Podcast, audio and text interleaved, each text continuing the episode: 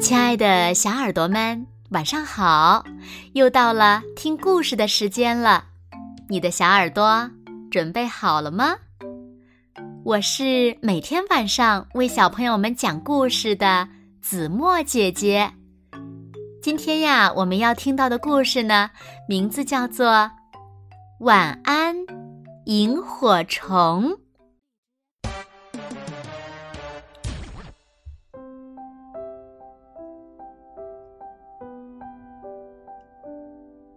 妮娜怕黑，所以呀，她总会在夜里留一盏小灯，这让她感觉好多了。一天晚上，突然停电了，妮娜看到可怕的黑影，仿佛正穿过墙壁爬进来，每一声响动。都像是怪兽的低吼。妈妈，爸爸，爸爸妈妈肯定睡得太熟了。妮娜只好走回自己的房间。透过窗户，妮娜看见一抹黄色的亮光。院子里。满是这样小小的舞动的光点，啊！萤火虫！妮娜跑出房子，萤火虫在她身边一闪一闪的转圈圈。妮娜拿起瓶子说：“来吧，小东西，到我这儿来吧。”回到房间后，这只小萤火虫发出的亮光吓跑了那些黑影。房间里只剩下夜风在温柔的呢喃。不过，还是有一个问题：妮娜不困了。嗯，干点什么好呢？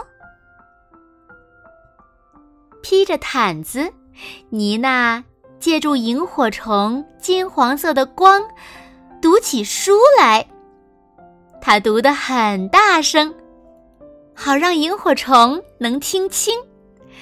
她还指着那些精美的图画给他看。故事读完了，妮娜还是不觉得累。他又想到了一个好主意。妮娜把她的玩偶们聚到了一起，摆放好了茶具。萤火虫，要加点茶吗？他问。萤火虫的光慢慢的闪了一下。妮娜猜他的意思是不需要。萤火虫想玩手影游戏吗？他又问。妮娜把双手合拢，对着萤火虫的光，先做了一只小兔子，然后变成了一只鸭子，接下来是一只恐龙。萤火虫的光。一闪一闪，越来越暗淡，手影也越来越模糊。妮娜正打算再玩个装扮游戏，忽然注意到光线竟然变得这么暗了。她往瓶子里看去，发现萤火虫躺在了瓶底。它的光已经非常微弱了。萤火虫，萤火虫，你的电力不足了吗？你需要什么来充电呢？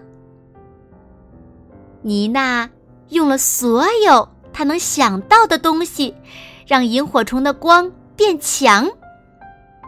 她拿来了电池、发条钥匙，还有她最喜欢的巧克力块儿，但是通通都没用。突然，妮娜知道该怎么办了。树底下，一群萤火虫闪着光，在夜空中旋转飞舞。妮娜打开了瓶盖儿，她那只小小的萤火虫慢慢的上升，飞出了瓶子。它飞呀飞呀，越飞越高，它的光也越来越亮了。妮娜回到床上躺下，看着窗外闪烁着的。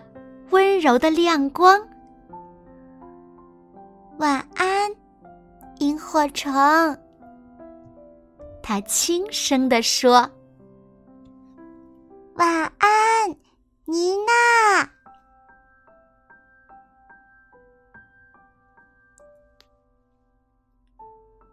好了，亲爱的小耳朵们，今天的故事呀，子墨就为大家讲到这里了。小朋友们，你们见到过萤火虫吗？它长得什么样子呢？快快留言告诉子墨姐姐吧。好啦，那今天就到这里喽。明天晚上八点，子墨依然会在这里，用一个好听的故事等你回来哦。你一定会回来的，对吗？那如果小朋友们喜欢听子墨讲的故事，也不要忘了点赞和分享哦。好啦，现在，请小朋友们轻轻的闭上眼睛，一起进入甜蜜的梦乡喽。